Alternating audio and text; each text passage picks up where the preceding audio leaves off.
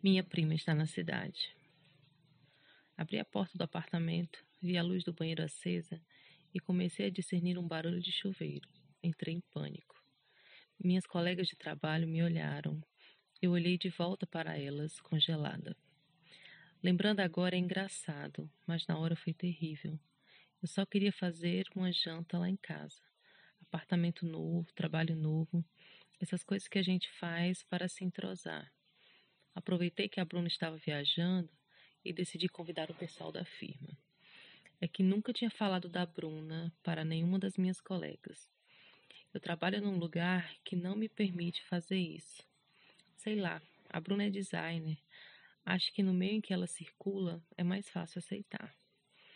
Eu vou jantar com os amigos da Bruna, amigos do trabalho. Eles sabem que a gente é um casal, porque a Bruna não tem problemas com isso. Eu tenho.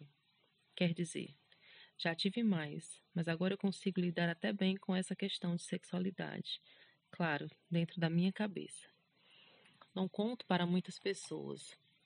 Tem gente que não precisa saber, não faz diferença. Por exemplo, as minhas colegas de trabalho não precisam saber, nem a minha família. Minha família adora a Bruna. Eles só acham engraçado ela morar comigo, já que é uma mulher feita que tem uma carreira relativamente estável, sabe? Acham que ela poderia já estar casada, morando com um marido bacana. Aí eles mesmos se desdizem. Ah, mas hoje em dia tá assim. Pode casar tarde, tarde mesmo.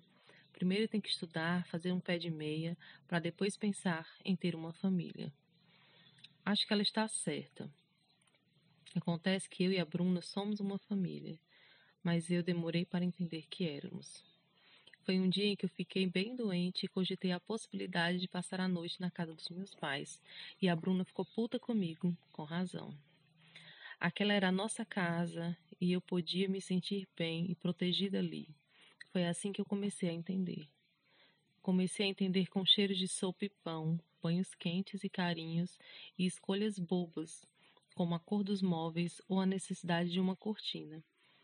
Assim comecei a entender o que era uma família, com louças acumuladas e montes de cabelo que se perdiam pelo chão.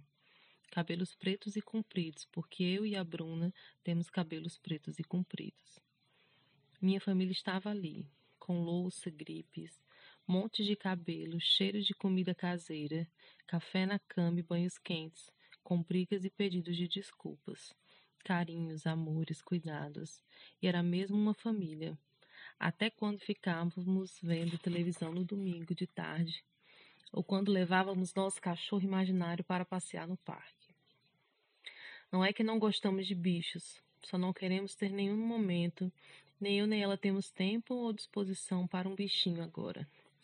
Então temos essa piada de casal lésbico cool, que tem cachorro e leva para passear no parque no domingo de tarde. Levamos a Frida, nossa cachorra de gênio mexicano, para passear no parque e rimos quando jogamos uma bola imaginária para ela. Rimos mais quando damos um biscoito imaginário e quando deixamos de recolher a merda imaginária que ela faz no canteiro da casa em frente ao nosso prédio. Mas é tudo muito discreto e essas são piadas que nós temos e que não podemos contar para outras pessoas, porque é mais estranho do que engraçado mas é também pelas estranhezas que as pessoas se unem. Eu amo a Bruna e nunca quis magoá-la e nunca vou querer. Tenho essa combinação de evitar de dizer, de evitar dizer coisas das quais possivelmente nos arrependeremos mais tarde e nunca, nunca ameaçamos uma outra com o término de relação, a menos que isso seja mesmo uma possibilidade.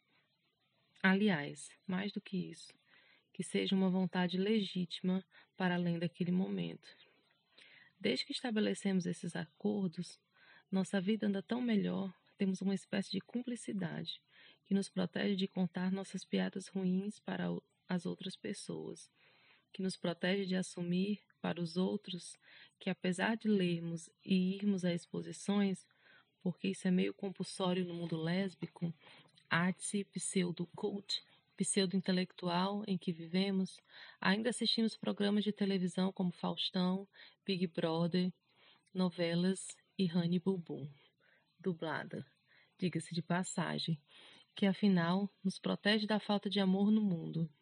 porque nós duas nos cobrimos, nos acobertamos e nos namoramos desse jeito simples. E, e, só, e só eu sei como a Bruna pode ser chata quando ela fica doente e como fica ansiosa quando tem que entregar algum projeto. Só eu sei que a ansiedade dela faz seu rosto se encher de espinhas e seu coração disparar durante a noite e nos tira o sono. Porque eu também me preocupo, e mesmo que eu diga cem vezes que ela vai conseguir fazer, só eu sei que ela não vai acreditar. Só eu sei. E só ela sabe como eu sou chata com coisas absolutamente irrelevantes, como não sujar o pano de secar a louça, não sentar nas almofadas do sofá. Só ela sabe como eu sou chata com os modos de dobrar as roupas e com a disposição dos livros nas prateleiras e no banheiro. Só ela sabe, mesmo que isso seja normal entre todos os outros casais do mundo. De nós duas, só nós sabemos. E o que, e o que importa é mesmo pensar que somos únicas. Mas a vida não é tão fácil nem tão boa que tudo possa ser perfeito sempre. Às vezes a gente não se entende e às vezes ela diz coisas que eu acho que me ofendem e mesmo que ela diga que não foi por querer ou que não foi aquilo que ela quis dizer, eu continuo ofendida e magoada.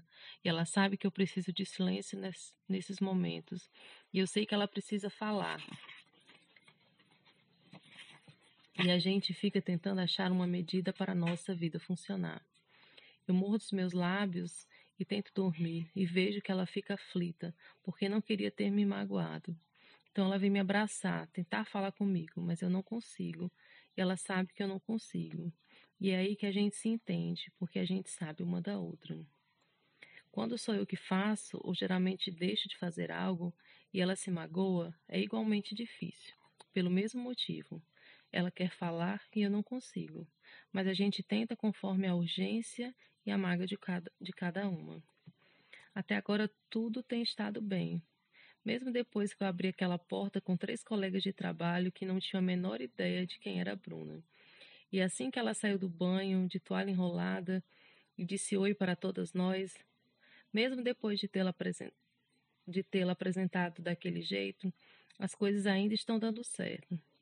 Eu só queria fazer uma janta aqui em casa, falei para a Bruna na hora. E ela me olhou cabreira mas já sabendo do que se tratava.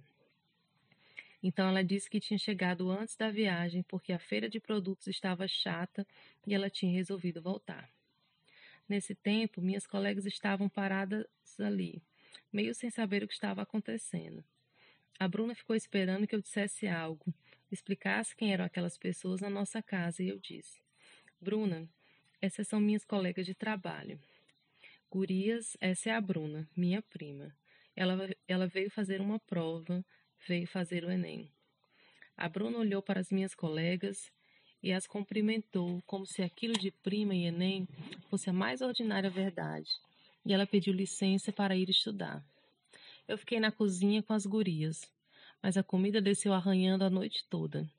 Depois que elas, depois que elas foram embora, eu fui falar com a Bruna e ela só me disse que em algum momento aquilo teria que mudar riu do absurdo e disse que também a verdade teria sido indolor. Talvez, mas não tinha certeza.